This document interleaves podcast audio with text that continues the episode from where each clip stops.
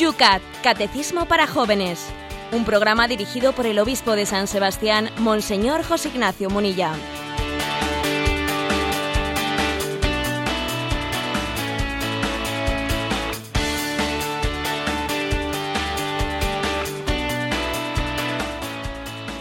Buenos días, querida familia de Radio María. Comenzamos un día más este espacio de radio Yucat, un espacio que nos acompaña toda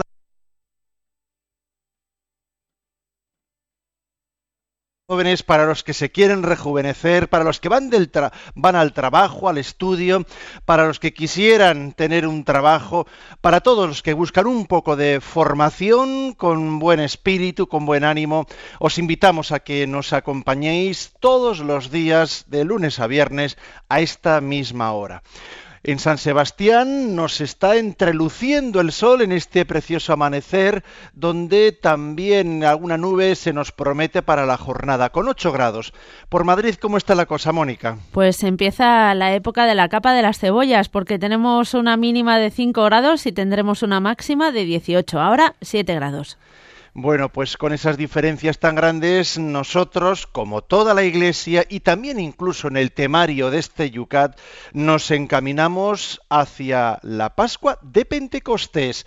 El Espíritu Santo vamos a darle nosotros hoy también puerta para que entre en cada uno de nosotros invocando sus dones. La Iglesia José Ignacio, buenos días. Está camino de Pentecostés. Pues sí, recuerdo que ayer tuve una reunión con, un grupo de sacerdotes, ¿no? Y hablábamos de algunas cuestiones pastorales y uno de ellos decía que nosotros que estamos en la vida de la Iglesia muy acostumbrados a la preparación, ¿eh? más al pre que al post. ¿eh? Se refería en concreto eso de que estamos más preparados al, al pre que al post por ejemplo, pues que hay mucha mayor tradición de vivir la cuaresma que después la Pascua. Parece que la preparación ¿eh? De la muerte y resurrección de Jesucristo nos mueve mucho más fácil que luego el periodo posterior a acompañar a, ese Cristo resucitado. Bueno, pues quizás una solución de esa, de esa tendencia nuestra a vivir más el pre que el post, igual hay que convertir el post también en un pre, igual la Pascua, que tiene menos tradición de ser vivida entre nosotros tiene que ser también una preparación para la llegada del Espíritu Santo. ¿eh? Hagamos de la Pascua también una preparación.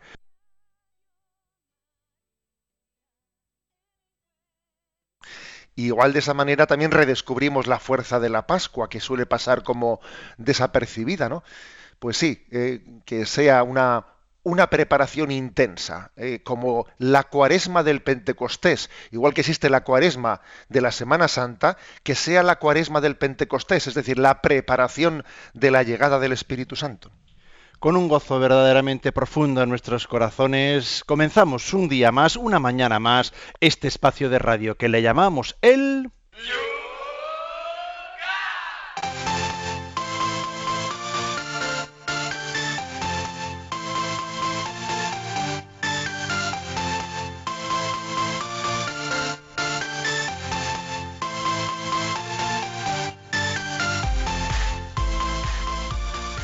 Y comenzamos el programa mirando a la jornada de ayer, aquellas preguntas que quedaron ayer así al aire porque no pudimos contestarlas o porque también eh, han surgido después de terminar el programa en las redes sociales.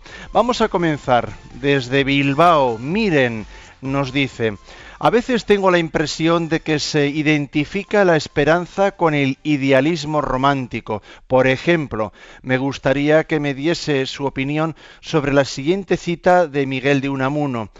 Hagamos que la, que la nada, hagamos, vamos a ver, perdonen ustedes, que nos estamos quedando aquí ya ciegos. Hagamos que la nada si es que nos está reservada, sea una injusticia. Peleemos contra el destino aún sin esperanza de victoria. Peleemos contra el contra él quijotescamente, dice. Sí, vamos a ver, pues eh, esta cita es una cita famosa eh, de Unamuno. Hagamos eh, que la nada, si es que nos está reservada, sea una injusticia. Peleemos contra el destino grotescamente. Ciertamente, esta no es la esperanza cristiana. ¿eh? Unamuno tiene momentos en los que en su, eh, en su, tono vital y en su vida pues manifiesta una plena vida, o fe cristiana, pero tiene momentos en los que la desesperanza ¿eh? pues está inclinando la balanza hacia el otro lado. ¿no? claro, y cuando él dice, peleemos contra el destino, aun sin la esperanza de victoria. Él piensa, él dice, mira, todo termina en la, nada, ¿eh? pero aunque todo termine en la nada, aunque no haya nada después de la muerte, yo voy a intentar luchar, luchar como si hubiese una vida eterna, ¿no? Eh, eso, esto no es la esperanza cristiana en absoluto. ¿eh? Eso de, esto en el fondo es un voluntarismo, ¿eh? un voluntarismo, es decir, es luchar en la vida por luchar, ¿eh? es decir, por, decir, es que si no luchásemos, si no luchásemos seríamos pues unos unos desgraciados, con lo cual por lo menos luchemos, ¿no? Y así nos ilusionamos luchando. Esto eh, yo lo calificaría más como un voluntarismo existencialista. La, oyente Miren decía un, idealismo romántico, yo hablaría más bien de un voluntarismo existencialista, ¿no? Un querer, un querer que, que, la vida sea para algo, aunque creo que no sirve para nada la vida, ¿no? Me gustaría que la vida eh, lleve a algún sitio, aunque creo que al final soy escéptico y no lleva a ningún sitio. Eso es un voluntarismo existencialista, pero que no es la auténtica esperanza cristiana. ¿eh? La esperanza cristiana es otra cosa, es, es vivir el presente desde el futuro que nos ha sido dado. O sea, yo sé que en Cristo me ha sido dado un futuro eh, que me espera la vida eterna, que, al final la victoria de Dios es segura. Y entonces yo vivo la vida presente desde esa plena certeza de, de la victoria plena de Cristo. Eh, repito, la esperanza cristiana es vivir el presente desde el futuro cierto que nos ha sido dado.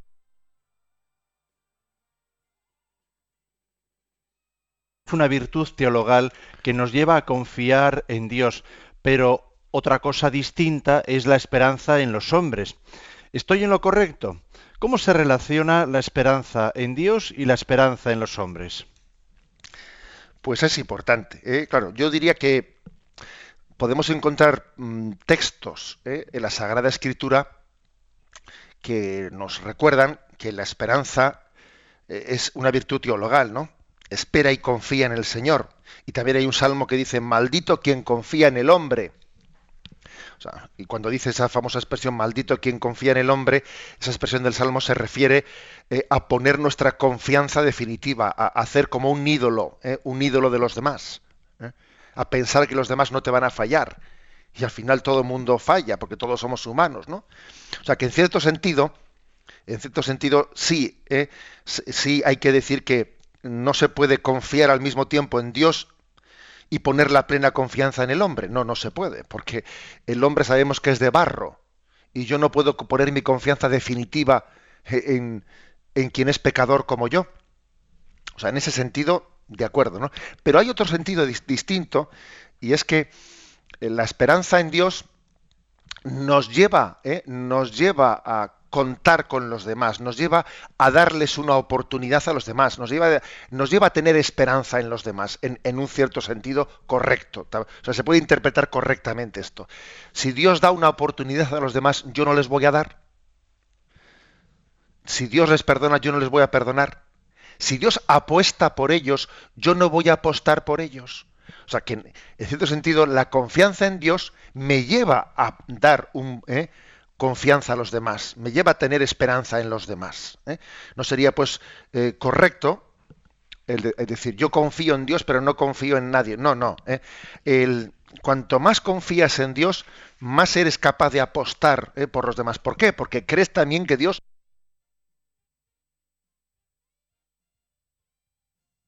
Luego, a mayor confianza en Dios, también mayor confianza en los hombres. A menor confianza en Dios, menor confianza en los demás. ¿eh? Creo que este, esto se puede afirmar con claridad. Desde Madrid, Tomás, ¿qué relación tiene la esperanza con el optimismo? ¿Se puede identificar esperanza y optimismo? No, desde luego que no. ¿eh? En realidad, eh, ni el optimismo ni el pesimismo son cristianos. porque uno puede ser optimista, así, naturalmente optimista, ¿no? Y, bueno, y en el fondo, pues lo que, lo que es sencillamente es un ingenuo, porque no, no tiene la capacidad de verlo, de identificar los problemas, identificar la realidad, hacer un diagnóstico prudente en el que, en el que vea, ¿no? vea cómo nosotros no somos nada por nosotros mismos. Es decir, a ver, un optimismo, un optimismo no puede ser, no es cristiano si no se da cuenta de que nada somos sin la gracia de Dios y que el hombre no puede llevar adelante la felicidad y la salvación por sus propias fuerzas, que no, eso, eso de cristiano no tiene nada. Ese optimismo, como si el hombre no necesitase de la gracia, de la, de la redención de Dios y como si yo, ese optimismo no es cristiano para nada. Tampoco es cristiano el pesimismo de quien todo lo ve negro ¿eh? y todo, todo está mal, todo está mal, pero, pero no tiene confianza en que Dios, que Dios tiene el poder y la voluntad, eh, tiene el poder y tiene el deseo, las dos cosas tienen, de, transformar este mundo y hacer un mundo nuevo en Cristo. Luego, el pesimismo tampoco se compagina. ¿eh? Hay personas que tienen una tendencia, una tendencia pesimista que tienen que purificarla mucho, mucho, pues para eh, pues para poder ser eh, cristianos. Y otros que tienen un, optimismo ingenuo que tienen que purificarlo mucho, mucho para poder ser cristianos. ¿no? Ese optimismo está más ligado a la presunción.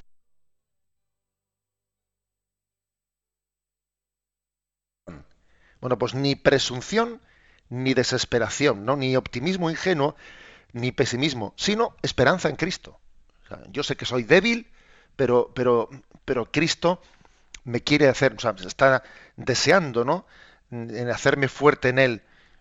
Y, y sé que y sé que al mismo tiempo pues, mm, pues eh, tengo confianza plena, ¿no? Confianza plena, pero no en mis propias fuerzas, ¿no?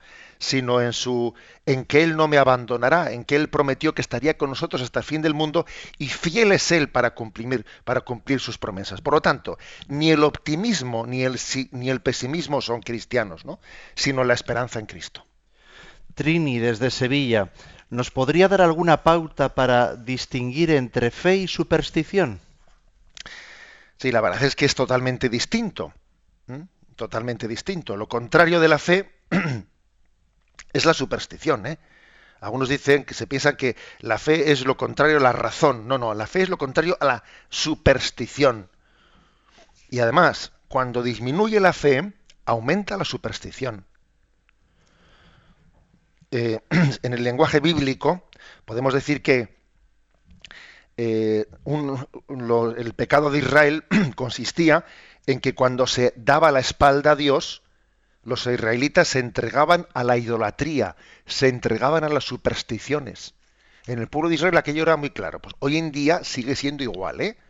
En Israel ocurría, pues le daban la espalda a Yahvé y empezaban a adorar ahí eh, a un toro de oro. Se entregaban a sus supersticiones. Quizás en el lenguaje moderno se dice de otra manera, ¿no? Se abandona a Dios y nos entregamos a los ocultismos. Los israelitas se entregaban a las idolatrías, nosotros nos entregamos a los ocultismos, pues eso, ¿no? A todo este tipo de, de, superstición y falsa religiosidad mm, que está tan de moda. Los ocultismos, eh, eh, este tipo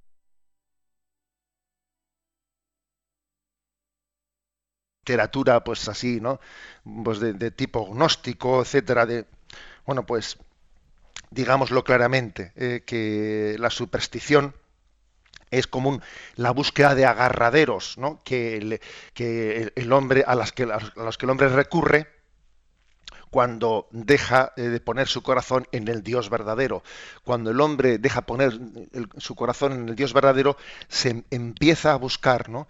Eh, supersticiones y está como queriendo, ¿eh? queriendo poner el núcleo de su corazón en falsas seguridades. ¿no? Esas son las supersticiones. Desde Plasencia, Juan Miguel, Creo que una de las dificultades principales en la comprensión de las virtudes teologales es la contraposición equivocada entre unas y otras. ¿No le parece a usted? Sí, yo creo que es totalmente cierto. Es más, eh, creo, que haberlo dicho en el programa anterior, que, la fe, la esperanza y la caridad no se pueden dar una sin las otras. ¿eh? Es posible que, estén en, equilibrios distintos, ¿no? Pero las tres, las tres forman ¿eh? parte de una realidad, ¿no? Eh, en concreto, y en concreto, obviamente, de la fe se deriva una esperanza, eso, eso lo vemos claramente, ¿no? Pero también la Sagrada Escritura habla de fe viva y fe muerta. Y la fe muerta se entiende en la que no da obras de caridad, y la fe viva es la que se expresa en las obras de caridad, ¿no? Aquella famosa frase de, de, Santiago, muéstrame tu fe sin obras, y yo por las obras te probaré mi fe. ¿eh? O sea que, y luego, y luego otra cosa, es decir, que decía Jean Guiton que junto con la caridad ¿eh? junto con la caridad de las obras de misericordia, tenemos que avanzar en la caridad de la verdad.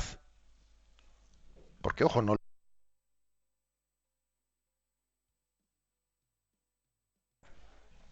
no solo ¿eh? dar de comer al hambriento, de beber al sediento, de, vestir al desnudo, sino también de corregir al que yerra y dar buen consejo al quien lo necesita, o sea que es que la caridad, la caridad no solo es el alivio eh, del, sufrimiento del pobre, sino que también es la caridad de la verdad.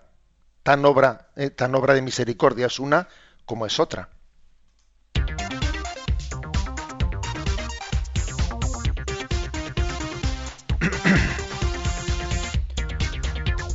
Son las 8 y 17 minutos, 7 y 17 minutos en las Islas Canarias. Vamos con el tema de hoy, como decíamos, camino de Pentecostés. El 310 nos dice, ¿qué son los siete dones del Espíritu Santo? Los siete dones del Espíritu Santo son sabiduría, inteligencia, consejo, fortaleza, ciencia, piedad y temor de Dios. Con ellos dota el Espíritu Santo a los cristianos. Es decir, más allá de sus disposiciones naturales, Él les regala unas fuerzas, determinadas y les da la oportunidad de convertirse en instrumentos especiales de Dios en este mundo. Así dice San Pablo, uno recibe el Espíritu del Espíritu el hablar con sabiduría, otro el hablar con inteligencia, según el mismo Espíritu. Hay quien por el mismo Espíritu recibe el don de la fe y otro por el mismo Espíritu don de curar. A este se le ha concedido hacer milagros, a aquel profetizar, a otro distinguir lo bueno de lo malo, los buenos y malos espíritus, a uno la diversidad de lenguas, a otro el don de interpretarlas. ¿eh? Es literalmente una cita de la carta de la primera carta de Pablo a los Corintios, capítulo 12, versículo del 8 al 10. Estos últimos eh,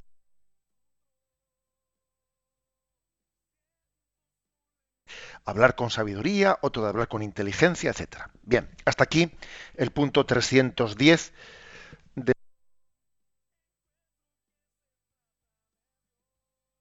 decir que la vida moral de los cristianos está sostenida pues, por los dones del Espíritu Santo, ¿eh? que son como eh, disposiciones permanentes que hacen al hombre, nos hacen a nosotros dóciles para ser impulsados por el Espíritu Santo. Es decir, tener es como una capacidad, una disposición interior que te hace, eh, te hace capaz de que las inspiraciones del Espíritu Santo las percibas y las sigas con mucha docilidad. ¿eh? Las virtudes, hay una relación virtudes-dones. Las virtudes son una participación de la vida de Cristo al modo humano. Acordaros de aquel ejemplo que os puse, ¿no? De la barca que se mueve con el remo. ¿eh? Pero ojo, ¿eh? que el remero también tiene esa capacidad de remar es también una gracia de Dios, ¿eh? pero es al modo humano. ¿eh? Es una participación de la vida de Dios al modo humano. Son las virtudes. Y poníamos el ejemplo del remero que, que con la fuerza de su, eh, de brazo, que también es gracia de Dios, va impulsando los remos.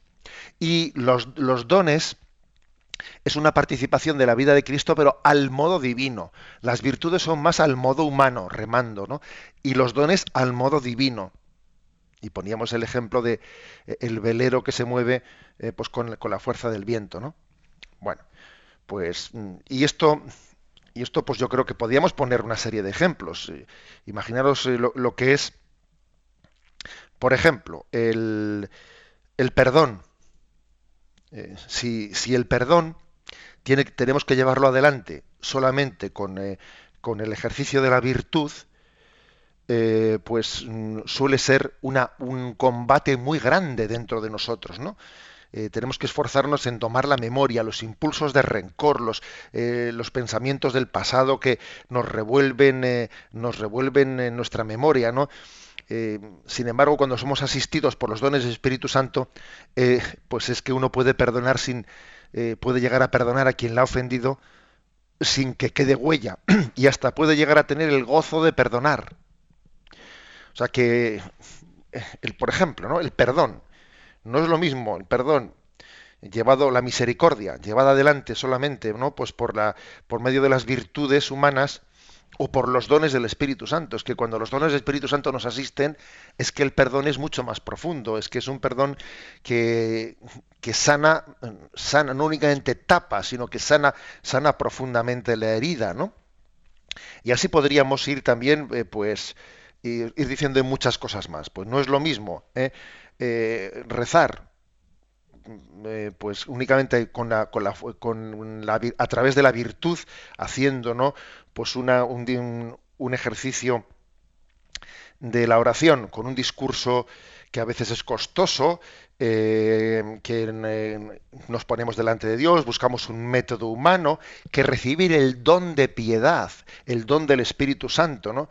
Que hace que casi nuestro esfuerzo discursivo eh, pues no, sea necesario casi casi estorba y es dejarse mover por los por el Espíritu Santo que nos hace nos hace experimentar interiormente pues la filiación divina, ¿no? Entonces la oración es muy distinta, es muy distinta cuando se lleva a cabo pues por el ejercicio mero de la virtud o cuando uno es movido por los dones del Espíritu Santo, ¿no? Bueno, entonces, mm, los dones del Espíritu Santo, ¿de dónde vienen? Bueno, pues porque en el libro de Isaías, en el capítulo 11, allá hay un texto, dice, saldrá un vástago del tronco de Jesé y un retoño de sus raíces brotará. Reposará sobre él el espíritu de Yahvé, espíritu de sabiduría e inteligencia, espíritu de consejo y fortaleza, espíritu de ciencia y de temor de Dios. Eh, de allí tomó la tradición, ¿no? Pues eh, la doctrina de los dones del Espíritu Santo y luego en la traducción de la Vulgata que hizo San Jerónimo se, añadió el don de piedad. ¿eh? de, ahí viene, de ahí viene esa tradición. Bien, y si tuviésemos que explicar, ¿eh? digamos de una manera sencilla, a ver, sé que además cuando, cuando explicamos el, en el catecismo de la Iglesia Católica, este tema, dedicamos un tema, eh, una hora a cada uno de los siete dones. Aquí los vamos a, mentar así de una manera muy sencilla, pero resumiendo, esto es el resumen del resumen del resumen. ¿eh? Em, los, los, siete dones del Espíritu Santo, estos siete dones de los que habla aquí, eh, sabiduría, inteligencia, consejo, fortaleza, ciencia, piedad y temor de Dios, estos siete dones se suelen dividir en cuatro dones que inciden más en la razón y otros tres dones que inciden más en la voluntad. Los cuatro dones que inciden más en la razón son el entendimiento. El entendimiento, el don de entendimiento es mm, una capacidad de penetrar la verdad, penetrarla eh, con los ojos de Dios. ¿Mm? Somos iluminados para tener la capacidad de entender lo que era complejo y confuso, entender las cosas eh, desde Dios, ¿no? El don de entendimiento es como la mirada del águila, que desde arriba, desde lo alto, eh, ve la realidad en su conjunto y es como a nosotros se nos permite participar de un conocimiento de la realidad como participando el conocimiento que tiene Dios. Es otra, otra mirada con una capacidad de penetrar el sentido de la realidad. A nosotros aquí nos ocurre que si no estamos asistidos por el don de entendimiento, con mucha frecuencia el árbol impide ver el bosque. Nos falta esa visión de conjunto. Bueno, pues es como no únicamente quedarse con la fotografía, sino entrar también como en una radiografía. Y traducido y traducido a la Sagrada Escritura, el don de entendimiento nos hace, eh, nos hace entender el sentido profundo de la Sagrada Escritura, sin quedarnos en la epidermis, ¿no? sin quedarnos en lo superficial. El don de entendimiento es eh, penetrar en el sentido profundo de la palabra de Dios. Bueno, el siguiente don es el don de sabiduría, el don de sabiduría que nos permite saborear las cosas divinas que las cosas de Dios no sean abstractas, sino sabrosas y prácticas. ¿Eh? Eh, esto es porque nosotros a veces eh, distinguimos lo intelectual, ¿no? Y pues, haciéndolo casi como algo abstracto. Y hacemos una oposición entre, entre racional, entre lo volitivo y lo afectivo, hacemos una oposición que es casi de, eh, pues de, cartabón, ¿no? Totalmente, digamos, de, despacho, y no es así. ¿eh? En la vida, en la vida, lo cierto es que estamos llamados a, a que nuestro gustar, que nuestro gustar coincida con nuestro querer y con el entender. Ojalá el gusto el gusto se identifique con la, voluntad y se identifique con la razón iluminada por la fe. Esto es lo que es la sabiduría, ¿no? Tener como una connaturalidad con lo sobrenatural. ¿eh? Tener una connaturalidad con lo sobrenatural, esto es lo que es la sabiduría. Alguien dijo también que la sabiduría es lo que queda en nosotros después de haber olvidado todo lo que aprendimos de memoria, o casi todo porque es verdad que en esta vida pues, estudiamos muchas cosas, muchas de ellas las, vamos olvidando, pero es verdad que al final queda en ti una sabiduría, queda una capacidad de distinguir verdad y mentira, una capacidad de un olfato interior, digamos, un instinto interior, ¿no? De sabiduría. Aunque hayas olvidado muchas cosas, ¿eh? Porque claro, no es lo mismo ser una persona sabia que tener una memoria de elefante. No, no es lo mismo. Puede haber una persona que sea, que tenga una, memoria de elefante, que, sea una enciclopedia viviente, pero no tiene sabiduría. ¿Por qué no? Pues porque no tiene, eh, no es capaz de saborear las cosas, no, no tiene también una, una capacidad de traducir a la práctica toda esa sabiduría. ¿eh? La sabiduría no consiste en saber ¿eh? materialmente muchas cosas, sino tener un, saber eh, práctico y amoroso. ¿eh? La sabiduría es, pues, por lo tanto, una cierta connaturalidad con lo sobrenatural. El siguiente don es el don de ciencia, ¿eh? entendimiento, sabiduría, ciencia. El don de ciencia es el que nos permite juzgar rectamente de las cosas creadas, o sea, entender el mundo en Dios, ¿no? Entender el mundo en Dios. Eh, cuando la, ciencia, eh, la ciencia eh, humana, cuando no es movida por, por, la fe, a veces hincha, hincha el alma y hasta aleja de Dios, porque nos hace creer equivocadamente que sabemos algo al margen de Dios. Y, y la verdadera ciencia, la verdadera ciencia consiste en, en entender las cosas creadas, ¿no? Entender, entender que eh, toda la maravilla de la creación, la maravilla de la física, la maravilla de la química, la, o sea, toda la maravilla del saber humano no es más que una manifestación del misterio insondable de Dios, ¿no? Entender el mundo como una, una revelación de la, de la inmensidad de Dios. Ese es el don de ciencia. El siguiente don es el don de consejo. El don de consejo es el que nos da una clarividencia para saber lo que Dios quiere de nosotros. Es la luz para discernir la conducta práctica que se ha de seguir. ¿eh? El don de consejo, que está muy ligado a la virtud de la prudencia. ¿eh? Pero claro, así como cuando uno se rige meramente por la prudencia, tiene muchas dudas, sin embargo, cuando tiene el don de consejo, tiene una luz interior en la que le es, fácil percibir lo que Dios quiere de nosotros, ¿no? O sea, que es que los dones, los dones, eh, lo que hacen es mm, actuar más allá de a donde son capaces de llegar las virtudes. ¿eh? La, virtud de la prudencia llega hasta una cierta capacidad humana. Bueno, pues el don de consejo todavía es capaz de llegar más adelante, ¿no? De que uno sea instrumento de Dios para dar una palabra ¿eh? de consejo a los demás. Bien, y estos cuatro son los dones del Espíritu Santo que inciden sobre la razón. He dicho, el don de entendimiento para penetrar la verdad, don de sabiduría para saborear las cosas divinas, don de ciencia para entender ¿no? Eh, pues el mundo como una expresión de la infinitud de Dios, y el don de consejo para tener eh, la clarividencia de, actuar según el querer, eh, según el querer de Dios en la vida práctica, ¿no? Bueno, estos cuatro, entendimiento, sabiduría, ciencia y consejo, son los dones que inciden en la razón. ¿eh? Y luego hay otros tres que inciden en la voluntad,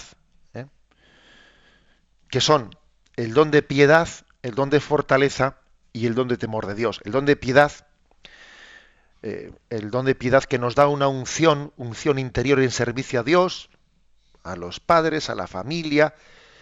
Em, es decir, traducido a Dios, sobre todo se suele percibir como una pues, un don muy grande para vivir en la intimidad de Dios, para vivir la filiación divina, para vivir la, eh, la oración de una manera mística. El don de piedad nos introduce en la mística, en la relación con Dios sentir, sabernos hijos en el Hijo y saber que, pues que decir que Dios es Padre ya nos, nos llena toda la vida. ¿eh? El que tiene el don de piedad, pues muchas veces no, no pasa de rezar la palabra Padre cuando va a rezar el Padre Nuestro, se queda en la primera palabra, ¿no? Y, y, y tiene la gracia de, de, sentir la paternidad de Dios, pues de una manera muy, muy, muy, muy plena, auténtica, ¿no? Y lo mismo también ese don de piedad no se refleja exclusivamente en la, relación con Dios, sino también pues, eh, en la relación con la familia, etcétera, se traduce, se traduce en una vocación muy entregada eh, de servicio a los demás, de servicio a los deberes de Estado, en la vida, etcétera. ¿eh? El don de piedad. Alguien muy piadoso, en el buen sentido de la palabra, se refiere a esto. Alguien que, que tiene plena alma, corazón y vida en su relación con Dios, en su relación con la familia. El don de fortaleza, eh, que también incide la voluntad, es el que nos sorprende, nos sorprende con una eh, capacidad de superación, ¿eh? de superación de, los límites, ¿no?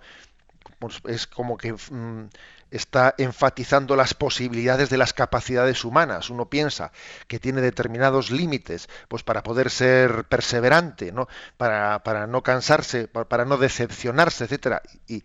Y, ve que a veces Dios le asiste con un don de fortaleza, de no venirse abajo, de tener, pues que es un, es un don, ¿eh? un don muy especial que en momentos determinados de la vida Dios concede.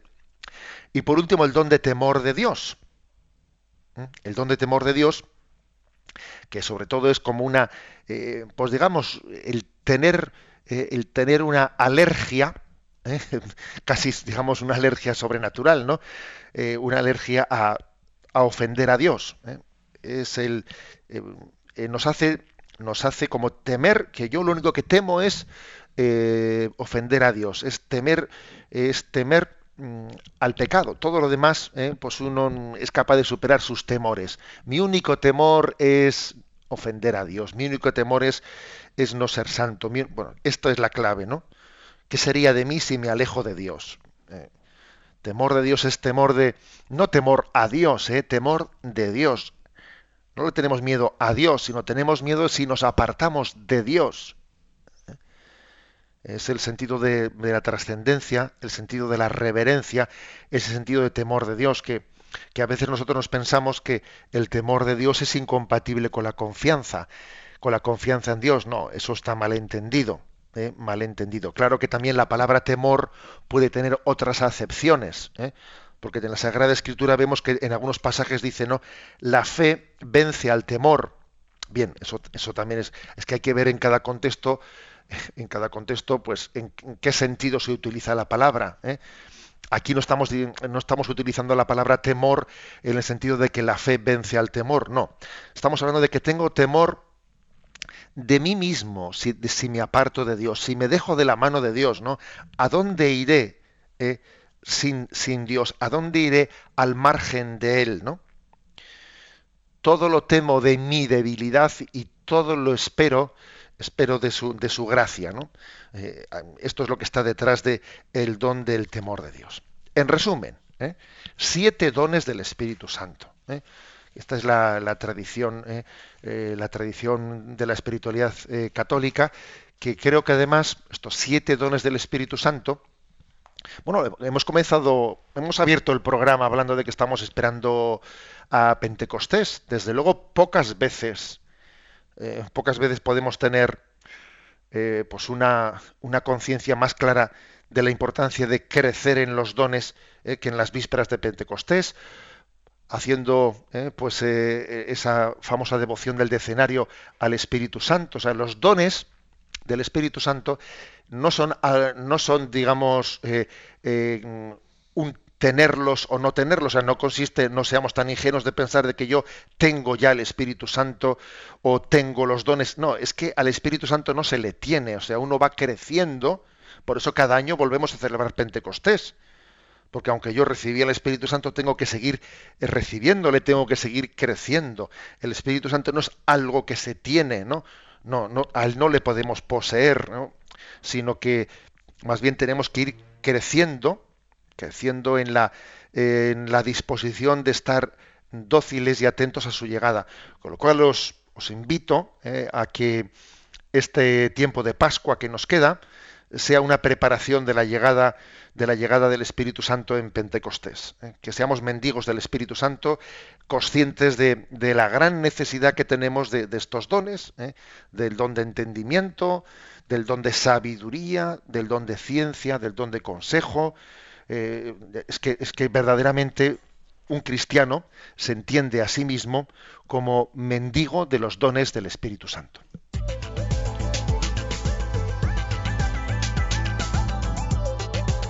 Son las 8 y 37 minutos, 7 y 37 minutos en las Islas Canarias. Sintoniza Radio María, estamos en el Yucat.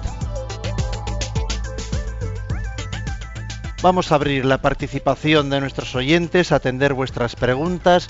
Ya sabéis que lo podéis hacer en Twitter a través de esa cuenta citando en vuestra pregunta arroba obispo munilla. También bajo la pregunta que acabamos ahora mismo de explicar que está planteada en Facebook. La página se encuentra muy fácilmente.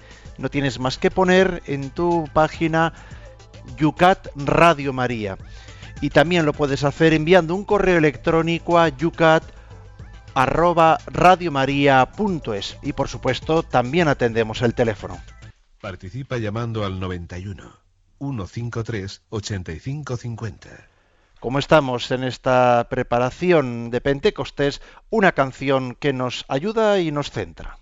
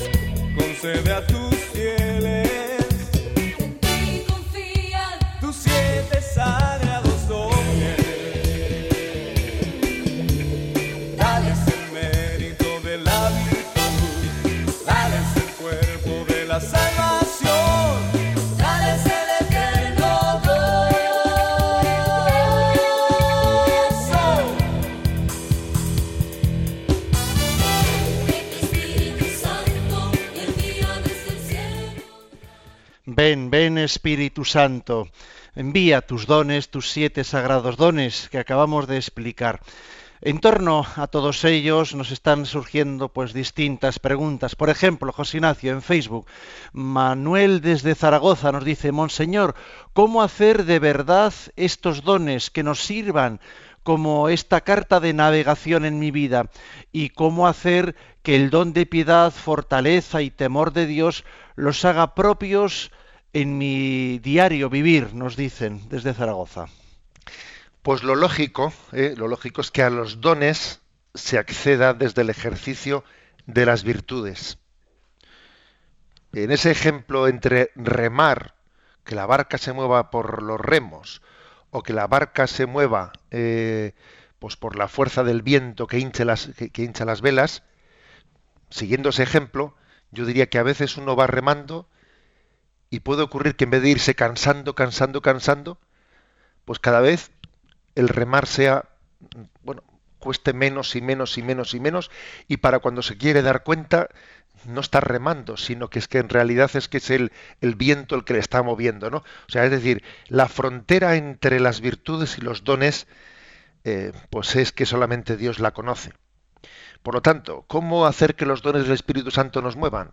Pues ejercitándonos en la virtud. Aquí lo cortés no quita lo valiente, como se dice, ¿no? O sea, las dos cosas son, están totalmente unidas. No se sabe dónde empieza virtud y sigue don. ¿eh? Esto yo creo que es la mayor. Eh, no, no entendamos los dones de una manera pasiva. Entreguémonos decididamente en el ejercicio de la virtud y Dios nos asistirá con sus dones, porque Dios no se deja vencer en generosidad. Mónica tiene alguna pregunta ahí en el teléfono. Adelante. Pues nos llama María desde La Rioja y nos pregunta el significado de los candelabros que a veces eh, se ponen y que tienen nueve brazos o siete brazos. ¿Qué significa? Y también José de Madrid nos pide que le expliquemos eh, un poquito más en profundidad acerca del temor de Dios. ¿Cómo se puede temor de Dios? Es decir, temor al amor. Bien, con respecto a los candelabros, pues la verdad es que no lo sé. ¿eh? no, no, sé si existe, digamos, esos candelabros de siete o nueve brazos, pues eh, desconozco, no sé si está aquí Esteban a lo mío, que igual sí, él puede sí, decir. Sí. Él es de, de, tradición judía, es la menorá, creo que se llama, y la de una es la que representa a la nación judía y la otra es la que se utiliza para la oración, la de nueve, orante, y la de siete, que es la que vemos más en los... Eh, una la tienen una tradición más de oración y la otra más como representativa. Bien, pues dicho está. Eh, con respecto a, la otra pregunta que hacía el oyente de el don, eh, el don de temor que le chirría un tanto, ¿no? Yo creo que hoy en día existe eh, existe un, una cierta resistencia a compatibilizar pues este término del temor de Dios con nuestra doctrina de la confianza en Dios. Y no son, fijaros una cosa, es la cara y la cruz de la misma moneda. ¿Mm? El que ama tiene temor de no ser fiel al amor. Es así. ¿eh? Es que, eh, además, la Sagrada Escritura dice, este ni teme a Dios ni teme a los hombres. ¿eh? La Sagrada Escritura utiliza esa expresión, es que este ni teme a Dios ni teme a los hombres. Es decir, que es alguien que, que no tiene conciencia de sus límites. O sea, no, no tiene conciencia de su debilidad, de, que tiene que mendigar la misericordia, el perdón, etcétera. No, va de autosuficiente, va de. Eh, en ese sentido, ¿no? Eh, se entiende la palabra temor en el sentido positivo. ¿eh? El quien dichoso quien teme al Señor. Bueno, es palabra de Dios, ¿eh? Tan palabra de Dios es confía en Dios como dichoso quien teme al Señor. Luego en, entendamos ¿no? las expresiones en ese sentido, digamos, análogo compatible. No en el sentido contrario, porque es verdad que en la Sagrada Escritura se puede leer expresiones que dicen la fe vence al temor. Y también dice dichoso quien teme al Señor y sigue sus caminos. Luego la clave no está únicamente en el término, sino en el concepto. ¿eh? Y entonces entendamos el término temor de Dios eh, como algo eh, casi sinónimo de humildad, de reverencia. Terminamos, con una pregunta que nos hace el José Martín. Dice, ¿puede haber más dones se puede reflexionar y trabajar estructuralmente. Sí, eh, de hecho la Iglesia nunca ha hecho una afirmación dogmática diciendo eh, que los dones del Espíritu Santo son siete. No, incluso hay autores que dicen que estos siete serían resumibles eh, en cuatro o en cinco. Es decir, no existe una definición dogmática, sino que se trata más bien de una explicación, de una explicación de, de la tradición cristiana. Por lo tanto, no sería contrario al, eh, pues al dogma católico el que alguien los siete dones del Espíritu Santo los resumiese en menos dones o que incluso formulase alguno más en, base a algún otro texto de la Sagrada Escritura no sería contrario al dogma. ¿eh? Y de hecho, eh, recordemos que fue San, San, Jerónimo el que, el que añadió un, un séptimo don a los dones que, de los que hablaba el texto de Isaías. Luego, mm, por lo tanto, no es incompatible.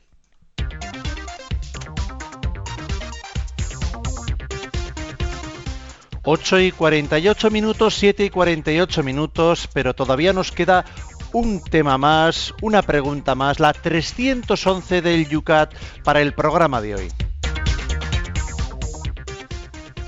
¿Qué son los frutos del Espíritu Santo? La pregunta anterior era sobre los dones, ahora se habla sobre los frutos. Los frutos del Espíritu Santo son caridad, gozo, paz, paciencia, longanimidad, bondad, benignidad, mansedumbre, fidelidad, modestia, continencia, castidad. Están tomados de Gálatas, capítulo 5, versículo 22 al 23. En los frutos del Espíritu Santo puede ver el mundo qué sucede en las personas que se, que se dejan totalmente tomar, conducir y formar por Dios. Los frutos del Espíritu Santo muestran que Dios tiene un papel real en la vida de los cristianos.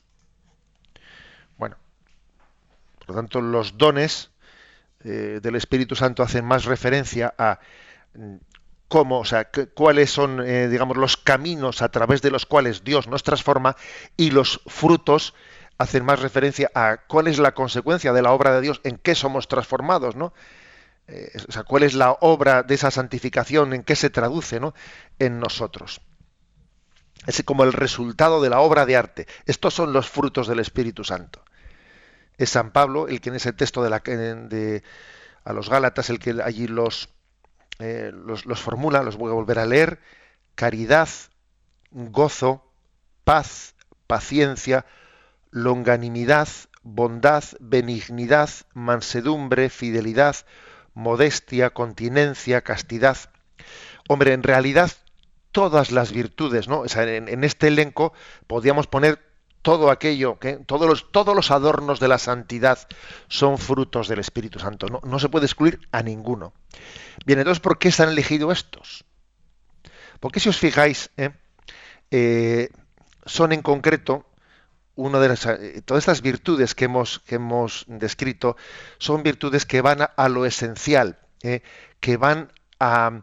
Eh, no son virtudes periféricas para entendernos. Por ejemplo, una persona, el orden, ser una persona ordenada. Pues hombre, pues claro que es importante ser una persona ordenada y no ser una persona caótica, pues o no ser un perezoso, etcétera.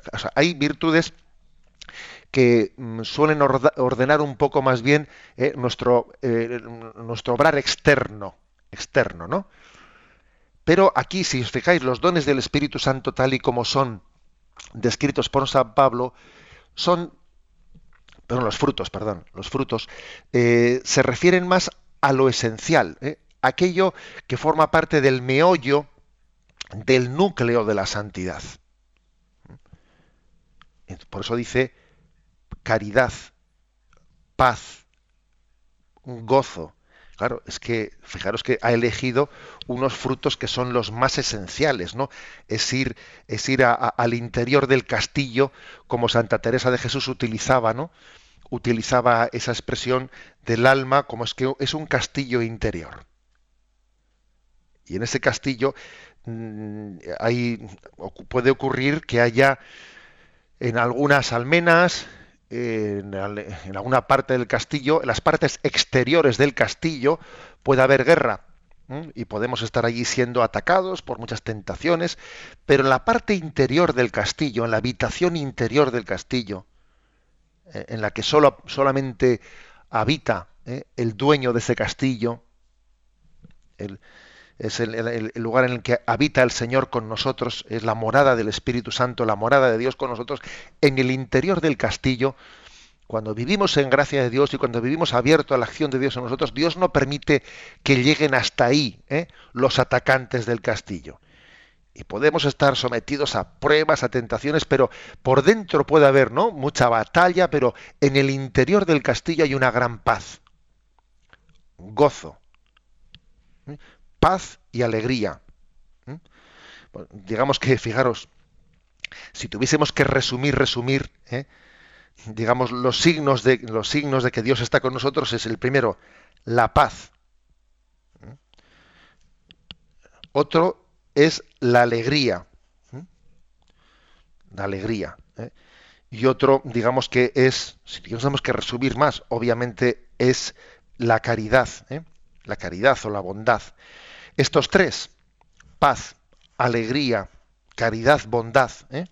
Estos tres podríamos decir que son los signos, los signos de que aunque alguien esté sometido a pruebas, está en medio de chaparrones, si en el centro eh, de, su vida, en el núcleo de su vida, por muchos líos que le estén amenazando, tentaciones, si permanece en paz, si tiene gozo y alegría interior, y si en todo no, en todo Dios le permite las pruebas y las dificultades, eh, amar, amar, en todo amar, ¿eh? amar y servir, la verdad es que es la mayor de las pruebas de que está asistido por el Espíritu Santo y que el Espíritu Santo actúa en él.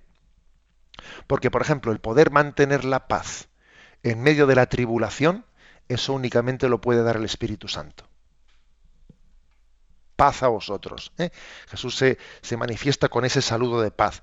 O, por ejemplo, ¿no? que ando con enfermedades, con cosas, pero nadie me puede robar la alegría interior. Eso es un, eso es un milagro del Espíritu Santo. Porque no es una alegría que nazca de la carne y de la sangre, si está enfermo, si le están dando quimioterapia, si no sé qué, pero tiene paz y alegría, eso es un don del Espíritu Santo. O, mira, es una persona que, que, podía devolver mal con mal, que, que le han hecho, eh, pues no ha recibido precisamente muchos aprecios, pero él él está lleno de bondad y de caridad y no devuelve y ama y desea el bien a todo el mundo. Eso es un don del Espíritu Santo.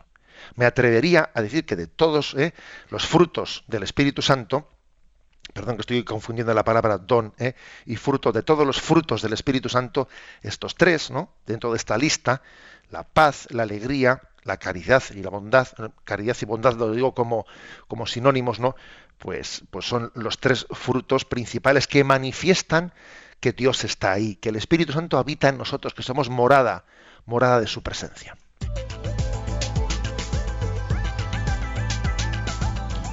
Aprovechamos estos últimos minutos para la participación de nuestros oyentes. Teníamos, José Ignacio, un correo electrónico que no había visto aquí de Inma desde Sevilla, que nos dice, buenos días, ¿podemos decir que el don de sabiduría es algo así como la inteligencia emocional de la que tanto se habla hoy día? Gracias.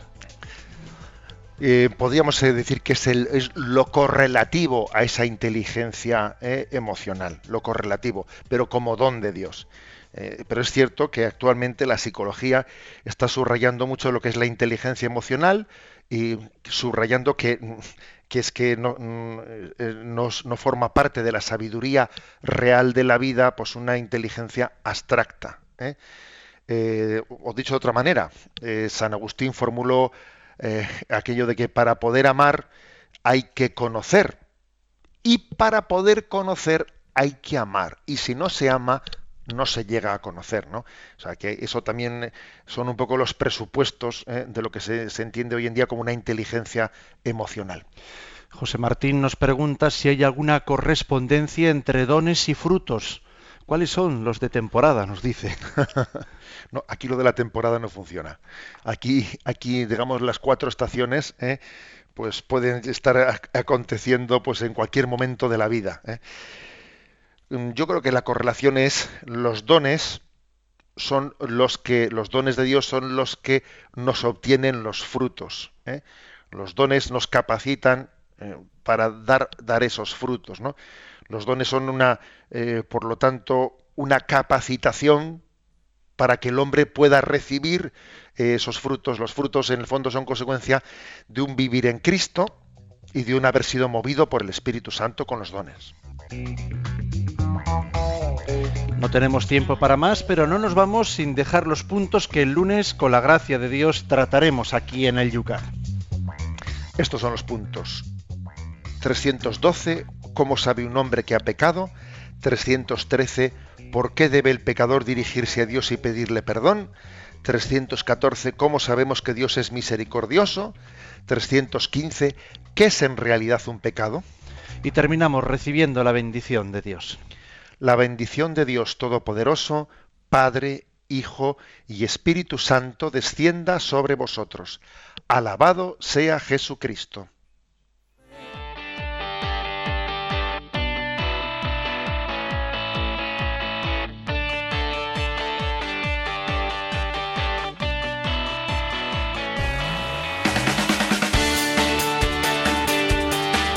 Y así finaliza en Radio María Yucat, un programa dirigido por el obispo de San Sebastián, Monseñor José Ignacio Monilla.